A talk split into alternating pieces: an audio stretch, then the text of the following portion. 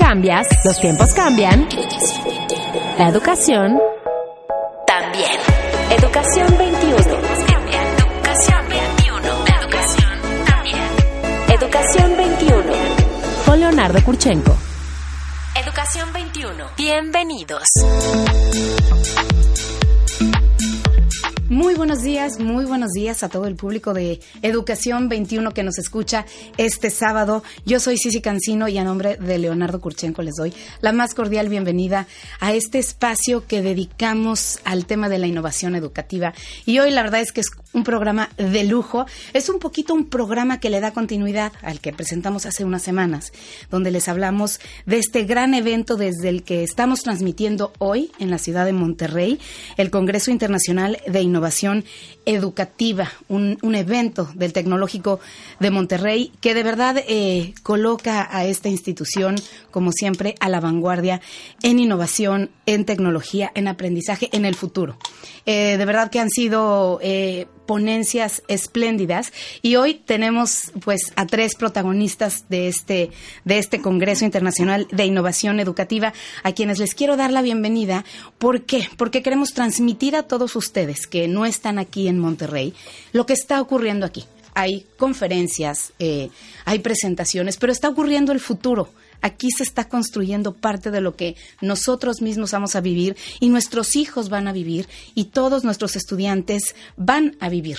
Entonces, son herramientas que a todos nos sirven, que todos necesitamos eh, poner a prueba, poner en marcha, eh, poner en acción. Y es por eso que Educación 21 se ha trasladado hasta, hasta Monterrey para poder dar seguimiento a todo lo que aquí está pasando. Y permítanme darle la bienvenida a José Escamilla, presidente presidente del CIE y director de innovación educativa del TEC de Monterrey. Pepe, tú ya casi que eres de casa. Muchas gracias. Bienvenido y muchísimas gracias por abrirnos las puertas, por invitarnos a, poder ser parte de este gran evento eh, que de verdad ha estado extraordinario. Claro que sí, aquí su casa también. Muchísimas gracias. Y también nos acompaña hoy Román Martínez, vicerrector de Transformación Educativa. Por favor, muchísimas gracias de verdad, porque van a ver todo lo interesante que nos va a platicar Román hoy en día, porque el TEC más en punto que nunca eh, en, este camino de transformación e innovación presenta un nuevo modelo que va a cambiar la vida de todos sus estudiantes. Román, muchísimas gracias por acompañarnos. Al contrario, sí, sí, encantado. Y Jorge Blando, vicerrector de Educación Continua, que acaba de llenar un salón que, bueno, hubieran visto ustedes para hablar de muchas cosas interesantes, pero en especial de lifelong learning. ¿Lo han escuchado? Ahora mismo vamos a estar hablando de eso. Muchísimas gracias, Jorge, también por estar aquí en esta cabina de Educación 21. Gracias, sí, sí, y un saludo a todo el auditorio y esperamos poder compartir muy buenas ideas y todo salir creciendo de esta, de esta radio. Seguro que sí, seguro que sí. Seguro que después de este programa ustedes estarán mucho mejor preparados eh, para emprender acciones, porque si son maestros hay que emprenderlas. Si son papás hay que impulsar y acercar a nuestros hijos a este, a este camino de la transformación, de la innovación, a un camino que está cambiando, a un mundo que está cambiando y nosotros como papás y como maestros, que son quienes educamos y formamos el futuro de nuestro planeta, pues tenemos que darles las herramientas. Así que, pues, ¿qué te parece, Pepe? Si arrancamos, haznos un balance. ¿Cómo va todo hasta ahorita? ¿Qué, qué, te llevas hasta ahorita, segundo día de Congreso?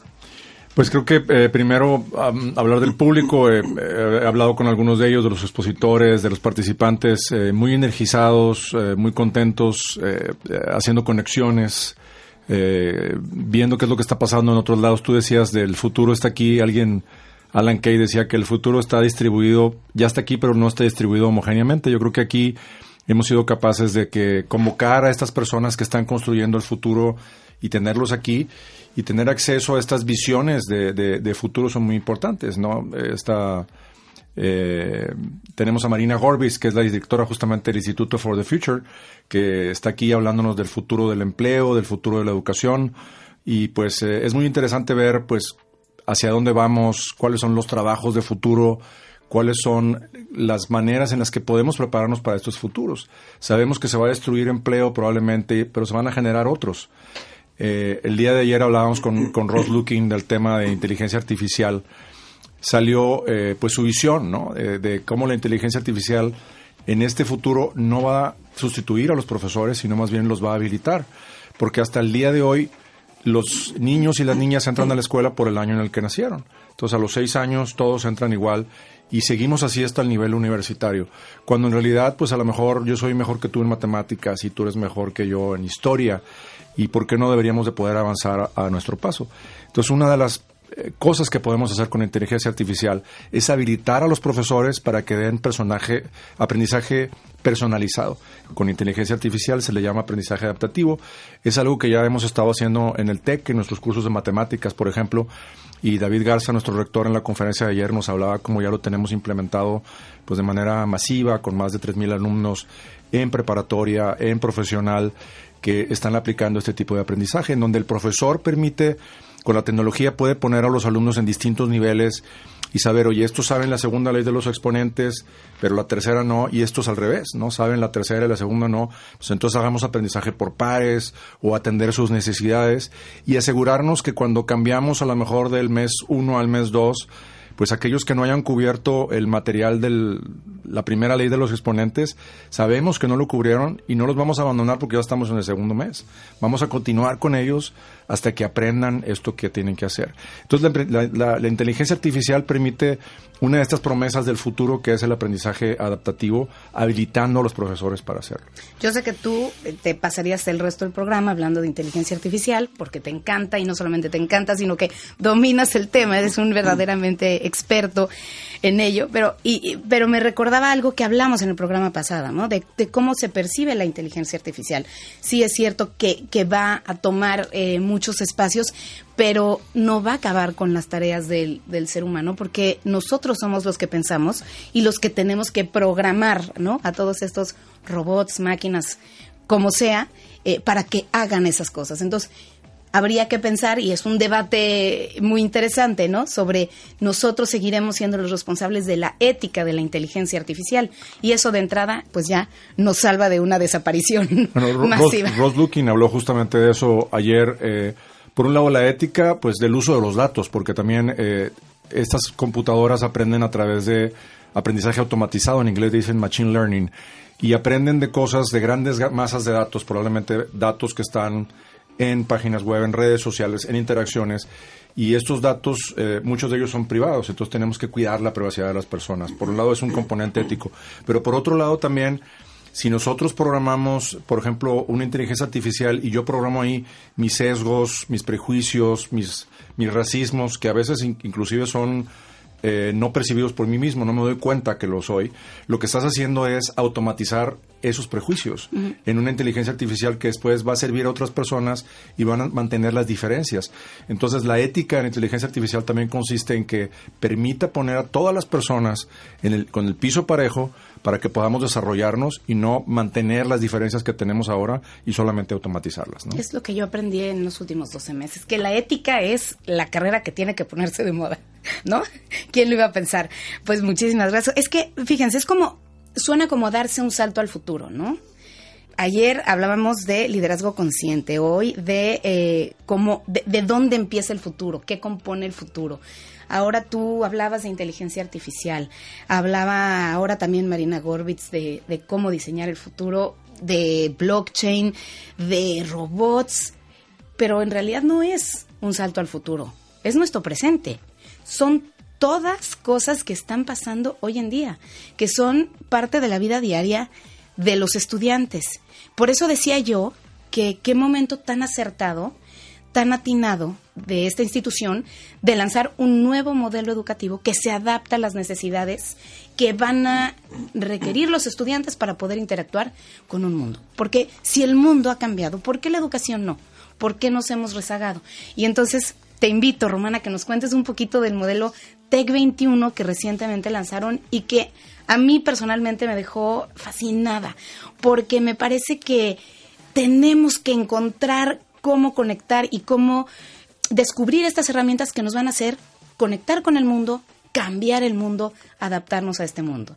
Adelante, Román, cuéntanos un poquito. Con todo gusto, sí, sí, para todo nuestro público.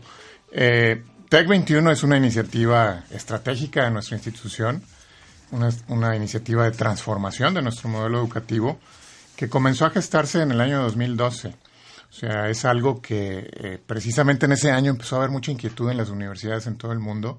Se hablaba de, de un, lo identificaron como un tsunami para la educación superior. Y bueno, todo eso eh, fue muy bien acogido en nuestra institución y empezamos a reflexionar, empezamos a ver y a, decidir que esto era estratégico para la institución transformarnos en nuestro modelo educativo. Y de ahí empieza un grupo a trabajar empezamos a revisar muchas de las eh, mejores prácticas de las mejores universidades del mundo y con un grupo muy nutrido de, académicos, directivos, eh, consultando alumnos, consultando profesores, consultando a egresados, consultando a los empleadores, fuimos construyendo esto que llamamos el modelo educativo TEC 21. Y veíamos que iba a ser un cambio radical, entonces no podíamos hacerlo de la noche a la mañana. Entonces nos fijamos una meta, una meta muy a largo plazo en ese entonces, pero ya se está llegando, 2019 eh, era ese, ese momento cumbre, y dijimos tenemos que ir haciéndolo de manera incremental. Entonces se definió un modelo en el año 2014 y de ahí hemos estado trabajando para llegar a este momento cumbre que es los alumnos que ingresen a nuestra institución entran en planes de estudio completamente rediseñados bajo esta filosofía. Pero, pues habiendo probado desde el año 2014 eh, la esencia del modelo. La esencia yo la resumiría en el aprendizaje tiene que ser experiencial, tiene que ser vivencial. Eh, las características obviamente de este mundo acelerado, en cambio, las características de nuestros estudiantes próximos, actuales y próximos, Nos, nos demandaron cambiar y en ese sentido, pues el aprendizaje sigue siendo tradicional, teórico diría yo, en un modelo industrializado como típicamente venimos de ahí, pues obviamente el futuro no iba a ser como lo, estábamos pensando. Entonces el cambio es hacia este modelo de aprendizaje vivencial donde eh, traemos a primer plano, además del alumno y el profesor, que típicamente son los actores principales del proceso educativo, decimos al entorno al entorno, que es ese mundo real de las organizaciones, de las empresas, de las industrias, de la sociedad en general, donde están los problemas que hay que solucionar, que los profesionistas tienen que solucionar, y entonces los hacemos un actor de primer plano. Y ahí estamos invitando a, todas estas organizaciones a que se sumen a el proceso educativo, el proceso formativo, los estamos llamando socios formadores, que se hagan nuestros socios, y bueno, se forma ahí esta triada de estos tres actores que son clave para eh, nuestro modelo.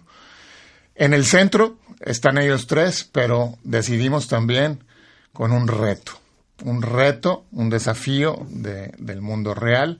¿Por qué? Porque bueno, esa es la vida cotidiana de cualquier profesionista eh, ahorita y en el futuro. Entonces, el reto como pretexto, como eh, pues elemento didáctico para provocar un aprendizaje y con muchas ventajas en términos de las conexiones de estos tres actores, pero de formar en competencias que van un poquito más allá de, del propio conocimiento de la disciplina de una carrera y va en, el, en el sentido de, oye, a ver, generar eh, sentido de logro en nuestros estudiantes, generar también esa competencia relacionada con el emprendimiento, con la resiliencia, con aprender del fracaso, con no solo eh, observar el resultado, sino observar el proceso que se sigue para llegar a él.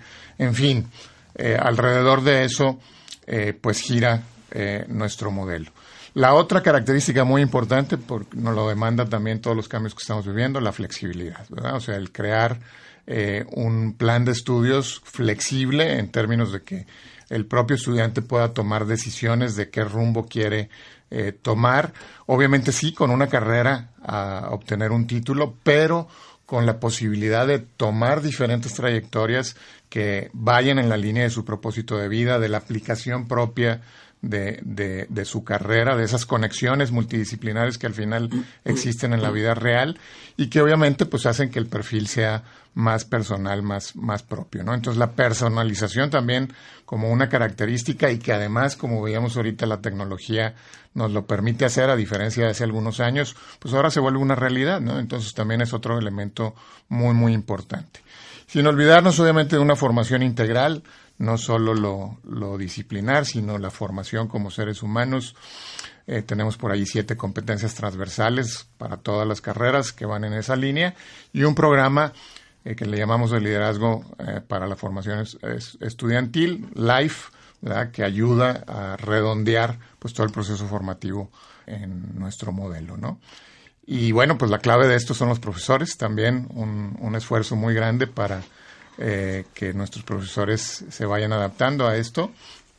Y decimos, queremos profesores inspiradores, ¿verdad? Porque la, la justificación para tener un programa presencial, pues sin duda está en ese ejemplo, en esa eh, inspiración que te da un profesor ejemplar. Es que un, profesor ejemplar te, cambia la vida. De hecho, eh, eh, está hablando ahora mismo, o debe de estar hablando ya Esther Wachik, que entre, dentro de, su ponencia tiene un ejercicio interesante porque muestra un aula. Bueno, permítanme decirles rápidamente, Esther, ella es la directora de la carrera de, del área de periodismo en la preparatoria de mm, Silicon Valley. Y ella pues es muy conocida porque ha transformado la manera de enseñar, de involucrar a sus alumnos a través de retos, haciendo un periódico ellos solos. Entre otras cosas, ha transformado también lo que ocurre en el aula. El profesor cede su lugar protagónico y para demostrar eso ella muestra una foto de su salón y no hay manera de saber quién es la maestra. Ella pregunta, a ver, ¿dónde está el maestro? Y todo, ah, pues no hay manera. Y entonces hasta que ella misma se señala y dice, estoy ahí, mírenme. Claro, la ves, pero está en medio de todos, ¿no? Porque, y es un ejercicio que hace para decir, aquí el protagonista tiene que ser también el alumno, porque no está aquí nada más para escuchar, no es un receptáculo, es, es un ente que está vivo, que tiene que hacer, tiene que enfrentarse a retos, tiene que eh, romper la barrera de las frustraciones. A mí me dan ganas de regresar. No soy exatec fíjense, pero me dan ganas de regresar a mi juventud y estudiar en el TEC con este nuevo modelo educativo. Porque, ¿sabes qué? Me fascina todo este tema de, de, modelo de retos, pero además, solamente tengo una duda. Por ejemplo, todo esto suena fantástico, pero a mí me enseñaron a, que la escuela era para, para pasar exámenes, como la mayoría, a ustedes también, aunque sean del TEC en nuestras épocas, tú ibas a la escuela para el día de mañana poder entrar a la universidad. Y en la universidad, pues sí, ya, luego para trabajar, ¿no? Pero pues estabas ahí listo para aprobar exámenes y acabar. ¿Cómo, cómo todos los estudiantes que llegan al TEC, que todavía, todavía la mayoría están preparados bajo este mismo modelo educativo ya añejo, que ya no empata con las necesidades de hoy, llegan al TEC a un modelo tan novedoso, ¿Cómo se adecuan a este nuevo modelo? ¿Les cuesta trabajo? ¿Necesitan algo especial? ¿O entran, se vuelven locos? ¿Es mucho más fácil adecuarse a una realidad que conecta con ellos? ¿Cómo ven esta, este contacto con los estudiantes que vienen de un modelo no innovador a un modelo Tech 21? Mira, lo que hemos vivido en los últimos cuatro o cinco años es que implementamos eh, una estrategia de transición, un programa incremental donde eh, pues hemos ido probando muchas de estas cosas, ¿no? Eh, eh, los ejercicios así más destacados que hemos tenido los llamamos la semana I, el semestre I y las carreras de trayectorias. Y ahí hemos ido observando cómo reaccionan precisamente los estudiantes actuales y nos hemos dado cuenta que a pesar de que sí venimos de una cultura muy de eh, pensar en la calificación y pensar en, en, en, eh, pues cómo logro esos puntos, pues a la hora que los rodeas de un contexto diferente, disruptivo, pues también eh, las nuevas generaciones han, han, sido capaces de reaccionar. La semana es una semana al año donde todos nuestros alumnos, 100% de nuestros alumnos de todos los campus, suspenden sus clases tradicionales para enfrentar una actividad retadora, un, desafío en una semana, 40 horas de inmersión, con un grupo completamente diferente al de sus clases, ¿verdad? Ellos deciden qué actividad hacer, incluso algunos se mueven de campus o hacen un viaje al extranjero, con un profesor también, probablemente de otra disciplina, y bueno, enfrentan ese reto. durante esas seis, eh, esos cinco días de la semana eh, y bueno, hemos visto cómo, pues al principio había sus inquietudes, sus dudas, no solo de los alumnos, también de los profesores, ¿verdad? Los, los escépticos de esto. Y la primera vez que lo vivimos se transformaron, ¿no? Ahorita ya es aspiracional llegar esta semana, que es en el mes de septiembre. Y bueno, ahí hemos puesto el objetivo de desarrollar una o dos competencias, los eh, evaluamos de alguna manera y pues hemos estado recibiendo la retroalimentación correspondiente. El segundo paso que dimos en el 2016 fue al semestre I, o sea, este modelo, pero implementado en todo el semestre, con las típicas seis materias que lleva un alumno, las convertimos las seis materias a uno o dos retos, con los seis profesores trabajando colaborativamente con un grupo. Y bueno, tenemos ahorita ya más, 100, más de 100 diseños este, pues ejecutados en, estos años, más de 5.000 alumnos que hemos impactado con el semestre I y hemos estado obviamente observando cómo funcionan las cosas y cómo estamos eh, mejorando nuestro modelo a raíz de estas vivencias. Lo impresionante de esto es que nos hemos dado cuenta, por ponerte un ejemplo, de alumnos que a lo mejor no eran tan buenos en su desempeño de calificaciones, cómo en este modelo funcionan eh, tremendamente bien maestros que no sabían, por ejemplo, esa historia de un alumno o una alumna, y a la hora de enterarse no lo creen de ver cómo son sus alumnos más brillantes. ¿Por qué? Porque de nuevo el modelo está enfocado en las competencias, en el saber hacer, en demostrar lo que con lo que recibes de conocimiento eres capaz de aplicar inmediatamente eh, ejecutar cosas que obviamente hacen que el aprendizaje sea significativo.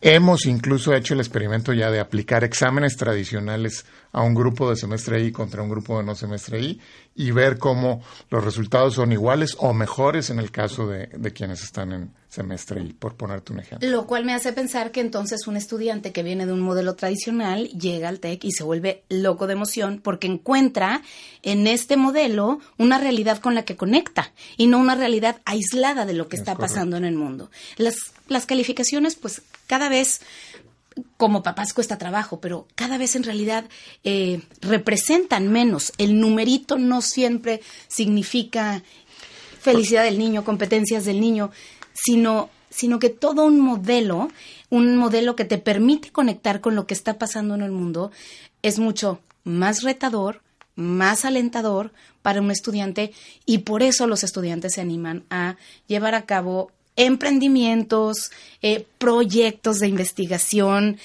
y todo esto con aprendizajes que te acompañan pues toda tu vida. Para toda la vida. Y se generan muchos círculos virtuosos, ¿no? Eh, obviamente al, al, estar viviendo el reto, el alumno se siente motivado al principio, después puede pasar por una etapa de crisis, pero luego como empieza a ver resultados, pues obviamente se generan ahí motivaciones que ayudan a que fluyen las cosas muy padre. Lo cual nos lleva a hablar de esto, de los aprendizajes para toda la vida. Pero rápidamente vamos a hacer un corte para que tú te puedas explayar, eh, estimado Jorge.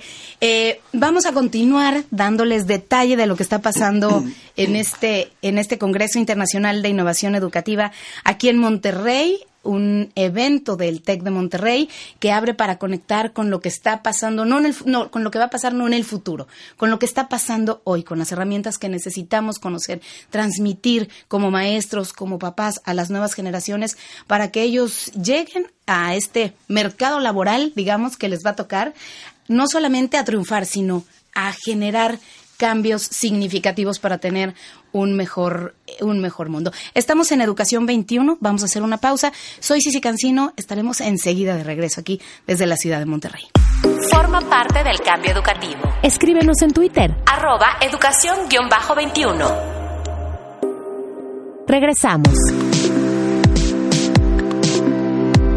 Estamos de regreso en Educación 21 en esta mañana fría, fría, en Monterrey, que nos recibió con unos vientitos fuertes, ¿verdad? ¿A cuánto habremos amanecido? Bueno, yo pasé. grados. 10 grados. mucho calor humano. Mucho calor humano y mucho contenido. Y la estamos pasando sensacional aquí en el Congreso Internacional de Innovación Educativa. Eh, estamos aquí en cabina eh, bueno, yo soy Cici Cancino, a nombre de Leonardo Kurchenko.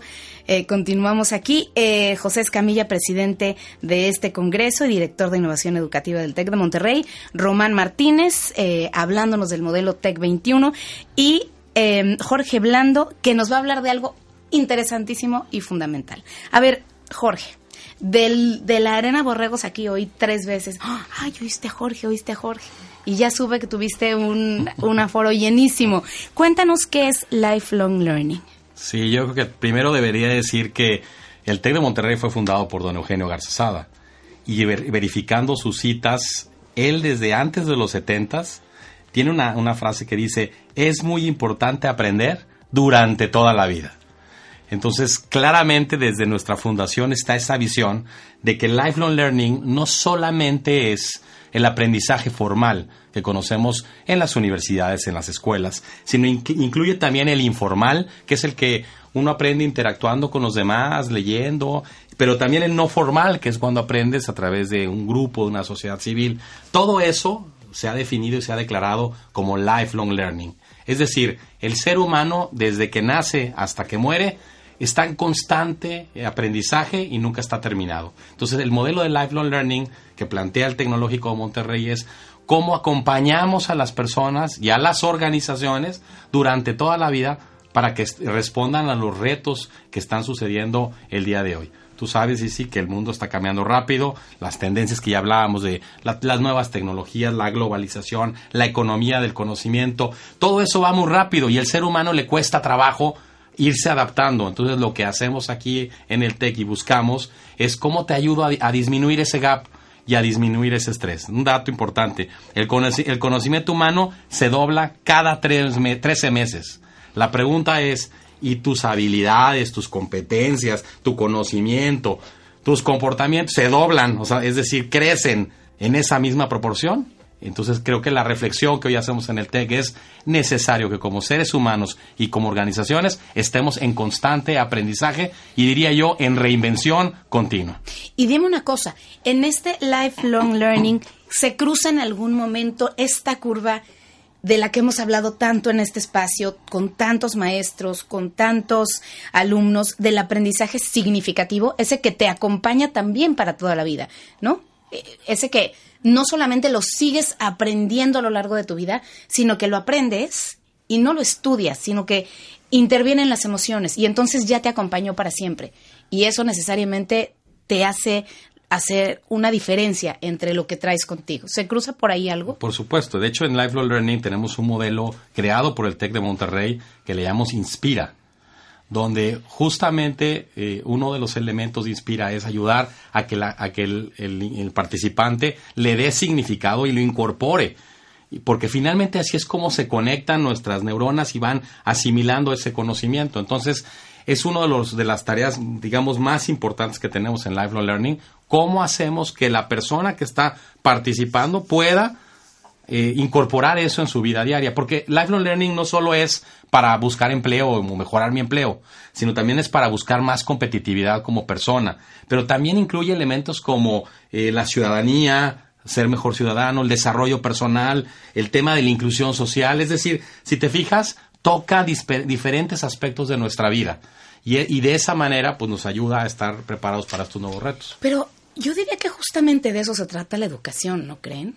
Es, decir, estudiamos para entrar a la universidad, luego para tener un trabajo, luego no, estudiamos para ser felices, para lograr hacer cosas que nos permitan generar cambios significativos y hacer de este un lugar mejor, pero de camino, bueno, de camino eso, pero como objetivo ser nosotros felices, realizarnos a través de resolver problemas, de enfrentarnos a retos, de generar mejores relaciones familiares, sociales, con nuestra comunidad, con nuestro medio ambiente.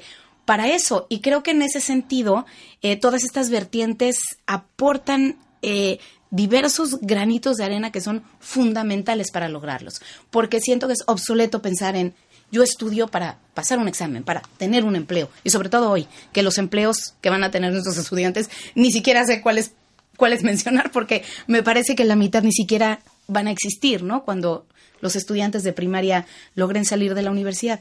Y por eso me parece tan importante poner sobre la mesa de este Congreso todas estas tendencias, todas estas realidades que están ocurriendo en torno a la educación, Pepe. Sí, y, eso que mencionabas ahorita de las calificaciones, me parece un dato interesante que hay eh, empresas que han anunciado que ya no son tan importantes los grados universitarios como son las evidencias de que las personas saben hacer sus trabajos. Eh, esto lo anunció Price Waterhouse Cooper, esta gran ah, consultora. Dice, para analistas de riesgo, en lugar de contratarlos de la universidad, como quiera les tengo que dar como un año de capacitación, mejor agarro los mejores de la prepa y los capacito. Eh, Facebook, Amazon y Google anunciaron lo mismo. Y aquí en México, Metalsa también es un anuncio igual, es una empresa aquí de Monterrey, metal mecánica.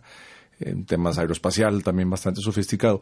¿Y esto de qué habla? De que en realidad cada vez más lo importante son credenciales académicas que tú puedas tener evidencia de que sabes hacer que unas en lugar de un título o una simple nota, ¿no? Lo que lo que tú decías y creo que es parte de lo que hablaba Román hace un momento y David Garza ayer en la conferencia con el modelo Tech 21, porque al estar trabajando en los retos los estudiantes desarrollan estas competencias.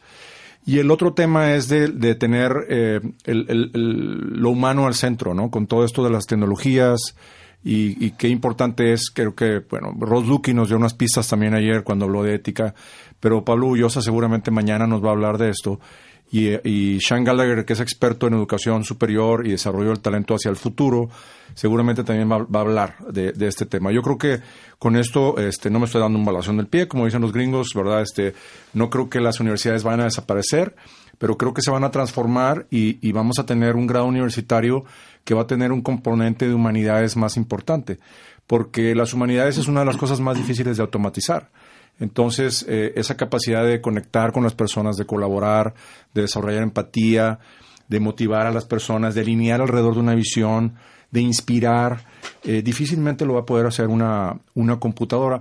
Entonces hay algunas pistas de algunas de las habilidades que, aunque no sabemos cuáles son los trabajos del futuro, son las habilidades que probablemente tengamos que desarrollar desde ahora y eso pues desde la primaria. El problema de nuevo es que esas habilidades en un contexto áulico tradicional, teórico, pues no vas a enseñar empatía por que pongas cuatro presentaciones en PowerPoint y encargues una tarea tienes que hacerlo en la práctica. Que serían las habilidades blandas, ¿no? Las que te estás refiriendo. Son las habilidades blandas que en inglés le llaman soft skills. Y a mí no me gusta y en todos lados digo que se deberían de llamar power skills. Exacto. O habilidades poderosas. ¿no? Totalmente. Porque son las más importantes que hay que desarrollar. Mira, hay, hay estudios que dicen que también con el tema de futuro, eh, los CEOs, los directores de empresas, eh, ahora eh, hacen como el 60% de su tiempo, 70% en habilidades de gestión y de control. Es como una un seguimiento de, planeación de procesos. En el futuro, con la automatización, la inteligencia artificial, van a tener que dedicar como el 60 al 70% a conectar con la gente, a hacer, uso de todos estos power skills. ¿Esto qué quiere decir? Que todos los que sean directores o seamos directores que me están escuchando, probablemente en 10 años, pues vamos a ser desplazados por gente que tenga estas habilidades desarrolladas. Entonces, cada vez eh, ese tema es más importante. Y, otra cosa que ayer conversábamos en, el, en, una cena que tuvimos con algunos eh, de los conferencistas, era el tema de cómo las redes sociales afectan en lo educativo. Y eh, hay estudios que demuestran que nos hacen infelices. Y la razón por qué los hacen infelices es porque cuando te vas de vacaciones, o cuando publicas algo en Facebook, pues no sacas una foto con un bochito todo fregadito así, mal pintado y chocado, sino que te la sacas con el Lamborghini, ¿verdad? O con el Ferrari o lo que sea. Y entonces tú ves y comparas tu vida con la de los demás, que no es cierto, porque esa no es su vida, es lo que publicas, y te sientes eh, triste, te sientes que no estás alcanzando el mismo nivel de vida que otras personas, lo cual no es cierto. Entonces generan cierta tristeza, etcétera. Entonces, por un lado está, pues, habilidades socioemocionales, yo creo, para hacer eso. Pero al mismo tiempo, creo que las humanidades, y regresando al tema, desarrollan la habilidad de decir, eh, oye, esto eh, son eventos, son crestas de una cosa que no es un patrón. No quiere decir que Román se sacó dos fotos con dos carrazos, pues que Román tenga una vida millonario, no. Román en su patrón de vida es una vida más normal y tiene unas crestas de unas vacaciones o un amigo con el que fue, etcétera, y, esto no es real. Y, lo mismo con el fenómeno de las, de las noticias falsas o fake news, que tenemos que desarrollar en las personas la capacidad de distinguir lo que es cierto de lo que no es cierto y empezar a detectar esos patrones. Y es algo que tenemos que hacer todos y necesitamos definitivamente más humanidades en el currículum. Y por eso es tan importante, porque nos, nos, están oyendo muchos papás y maestros que a lo mejor están en contacto con estudiantes de educación preescolar, primaria, secundaria, ¿no? Pero ¿cómo jalamos todo esto hasta ese nivel? Porque sí, estamos hoy aquí en un congreso en el TEC de Monterrey, pero todo esto que estamos hablando tenemos que empezar a jalarlo desde que los estudiantes son mucho más pequeños, estas habilidades blandas, ¿no? Hay iniciativas que nos que les permiten a los niños trabajar en eh, aprendizaje por proyecto, proyecto, em, en hands-on, aprender haciendo. Son pequeñas iniciativas que empezamos a bajar a lo mejor a educación, a educación básica, pero tenemos que hacer mayores esfuerzos porque todos esos esfuerzos se verán pues como consagrados o logrados el día que los estudiantes entren a un ámbito donde tienen que hacer verdaderos proyectos, por ejemplo, los que se hacen en la, en la semana ahí o un aprendizaje a través de retos en el TEC de Monterrey o de, cualquier otra institución eh, de educación superior. Pero tenemos que jalar todo eso. Entonces las habilidades blandas en este sentido me parece que adquieren una un protagonismo fundamental para poder jalar y para poder meter en todas las esferas de la educación. ¿Qué importancia tienen estas eh, herramientas al llegar a enfrentar un modelo como el TEC 21, por ejemplo, Román? ¿Y cuáles tú dirías? No, sin duda es algo esencial en nuestro modelo, al grado de que eh, en este replanteamiento que hicimos tuvimos una reflexión muy, muy profunda de cuáles son esas competencias que debemos de formar en, nuestros egresados, ¿no? Y pues después de varios debates y, análisis, llegamos a siete, siete que llamamos competencias transversales. Es decir, no las llamamos blandas ni soft skills ni habilidades, sino competencia, porque competencia es un término que te eh, agrupa, te integra el conocimiento con la habilidad, con la actitud y con los valores, ¿sí? Entonces, las competencias transversales son transversales porque se aplican para cualquier profesión, para cualquier carrera. Y bueno, pues es como que un sello que queremos dejar en, la formación de nuestros alumnos aquí en el TEC de Monterrey. Las siete competencias te las menciono. La primera de ellas, las primeras cuatro las hemos identificado como competencias fuertemente relacionadas con formar líderes. ¿Sí? Eh, y bueno, un líder primero que nada se tiene que conocer a sí mismo tiene que tener capacidad de hacer su plan de vida, su plan de carrera. Entonces la llamamos la competencia del autoconocimiento y gestión. ¿Sí? Entran habilidades obviamente relacionadas con, con gestionar proyectos, con obviamente conocer tu vida, planear tu, tu bienestar, tu felicidad, como mencionabas hace rato. ¿no? La segunda de ellas, eh, pues es algo que está en el ADN de nuestra institución, que es el emprendimiento y la innovación. La llamamos emprendimiento innovador y es esa capacidad para eh, proponer soluciones a los problemas de manera innovadora, de manera transformadora. Y creemos que eso también está en un buen líder. La tercera es un, la identificamos con un término que tiene pocos años que empieza a ser eh, popular, que se llama la inteligencia social. ¿sí? Ser inteligente socialmente significa saber colaborar, saber negociar, respetar a las otras culturas, respetar a las diversas disciplinas, saberes y aprender de ellos para construir. La cuarta, pues otro sello que también hemos practicado por muchos años aquí en la institución, que es formar, decías al principio, en la ética y en la ciudadanía. Entonces, un compromiso ético, un compromiso ciudadano a través de la profesión es muy importante para nosotros. Y bueno, las siguientes tres, eh, no, no que no sean parte de un líder, pero bueno, las tenemos identificadas un poquito por separado, pero son igual de importantes. Eh, la eh, quinta la llamamos razonamiento para la complejidad, reconociendo obviamente que cada vez es más complejo nuestro mundo y que necesitamos habilidades de pensamiento, este pensamiento crítico, pensamiento creativo, disruptivo, que nos hace obviamente y se conecta con las otras para proponer soluciones. La sexta, una muy clásica eh, de muchos años que nos la demandan los empleadores, la comunicación. Y ahora más que nunca, porque los medios de comunicación no son nada más los clásicos, sino precisamente como decía Pepe, el tener esta capacidad de comunicarte en las redes sociales y hacer distinguir qué es válido, qué no es válido y qué decir, cómo decirlo, cómo interpretarlo, pues es muy importante. Todos somos un medio de comunicación hoy con un, con un, mobile device. Así es. Y la séptima, pues eh, eh, también relacionada con todo esto, como estoy eh, platicando de la tecnología, cómo nos está transformando, pues la transformación digital, que involucra esta capacidad de, analizar las cosas como un proceso y de cómo la tecnología te puede ayudar a transformarlo, a optimizarlo, a hacerlo más eficiente, a potencializar obviamente todo lo que hacemos como seres humanos y obviamente contextualizado también a nivel de la propia profesión. Jorge, todas estas son son aprendizajes que te acompañan para toda la vida, son los que finalmente te irán definiendo, ¿no? Como ser humano. Déjame decirte que lifelong learning necesita lifelong learners.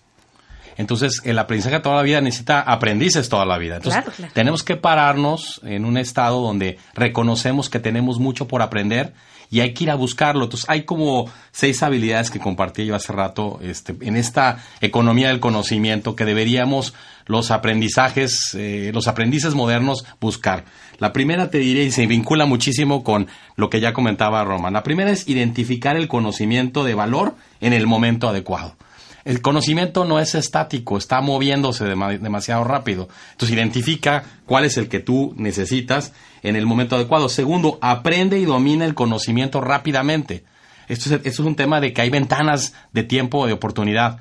Hablábamos de blockchain, por ejemplo, ¿no? El otro día estaba en, Mérida y una, una un grupo de gasolineras estaba de Mérida estaba capacitando a su gente en blockchain para incorporarla en la gasolina. me encantó el ejemplo, ¿no? Tres, comunicar el valor de tus habilidades a otros. Decía un rector que tuvimos aquí, Ramón de la Peña, que no importa el tamaño del huevo, sino cómo lo cacareas. Exactamente. Entonces, si aprendes algo nuevo, comunícalo en las redes sociales, a tu, eh, ponlo en práctica para que la gente note que ya tienes esa competencia. Cuarto, convierte ese conocimiento en dinero y en resultados, porque finalmente uno lo que está buscando al aprender es un mejor empleo, emprender, eh, desarrollar alguna capacidad nueva. Eh, quinto, aprende cómo invertir financieramente en el aprendizaje para obtener el mejor rendimiento. Es decir, también tenemos, así como tenemos un portafolio de inversiones, debemos tener un portafolio de aprendizaje, de, lifelong learning, ¿verdad? ¿En, qué invierto mi tiempo? En, en, esta novela, en esta serie, o leo este blog, o leo este libro, o tomo este curso online, o voy al TEC y tomo mi posgrado. Es decir, todo tiene un retorno eh, eh, eh, de tu tiempo, sobre todo es tu tiempo lo que estoy hablando. Y sexto, domina la habilidad de aprender a aprender, porque finalmente nunca estás terminado, el mundo está cambiando muy rápido y hay que seguir aprendiendo. Es que todos los días hay cosas nuevas, todos los días. El otro día una mamá decía, pero yo para qué, a mí para qué me sirve blockchain? Para mucho. O sea, de entrada tienes que saber qué es, ¿no? lo que nos pasa con hoy en día muchas veces es que estamos en ese momento de transición entre que es el futuro o es, o es la realidad, ¿no? Y hablamos de inteligencia artificial como si fuera a pasar eso en 20 años, ¿no? Y, y no, hay que saber esas cosas, sobre todo en el caso de las mamás, porque nosotros somos los que estamos educando a, a, nuestros hijos que van a vivir en este mundo. Y tenemos que ser de alguna manera quien los acompaña ya no sé si una guía, porque nosotros sabremos mucho menos de tecnología que ellos, pero sí eh, grandes acompañantes que tenemos que ir dándoles espacios de autoaprendizaje, de autogestión, de autocontrol. Tendremos, no podemos dejar de ser guías. Y lo mismo en el caso de los maestros. Por eso me parece tan importante eh, esto que dices, ¿no? Tener la capacidad de seguir aprendiendo, saber qué queremos aprender y en qué debemos enfocarlo. Precisamente ahora mismo Marina eh, Gorbis decía eso, ¿no? Tenemos que estar atentos porque el, e, ella decía el ajá, el momento ajá, que significa el momento de, ¿no? Cuando, ay, se me prendió el foco, no sé cómo decirlo, o el shot of awe también, que esos son los momentos que son los que te cambian la vida. En cuanto tú identificas algo que te permite generar algo más. Y eso solamente lo logras a, a, través del aprendizaje y del aprendizaje continuo.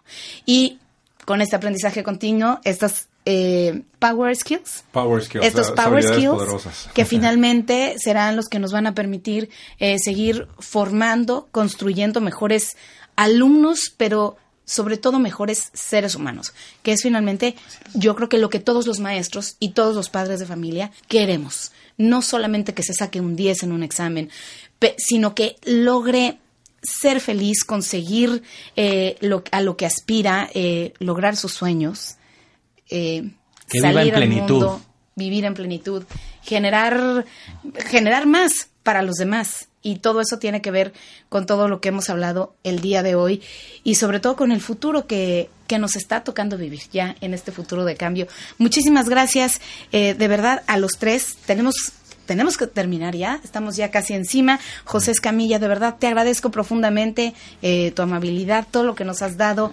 Em, felicidades por este congreso, eh, extraordinarios eh, ponentes, extraordinario aprendizaje, aprendizaje constante que todos los que estamos aquí nos llevamos. Muchísimas gracias. gracias, a ti por acompañarnos y por uh, ser el medio para llevar a tu público lo que está pasando aquí. Invitarlos a consultar en la página las memorias y videos en live stream del Congreso es en CIE, C -I -I -E, como Congreso Internacional de Innovación Educativa.mx y de una vez decirles que vayan apartando su agenda 17, 18 y 19 de diciembre del 2019.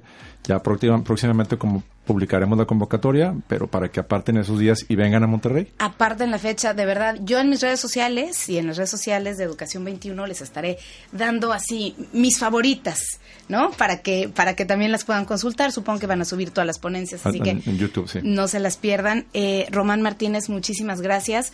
Y a nombre de todos los estudiantes del futuro, gracias porque con un modelo que nos permite eh, llegar al mundo profesional a través de esas herramientas, pues tenemos mucho ganado. Gracias, al contrario, sí, sí. Muchísimas gracias. Y Jorge Blando también, muchísimas gracias.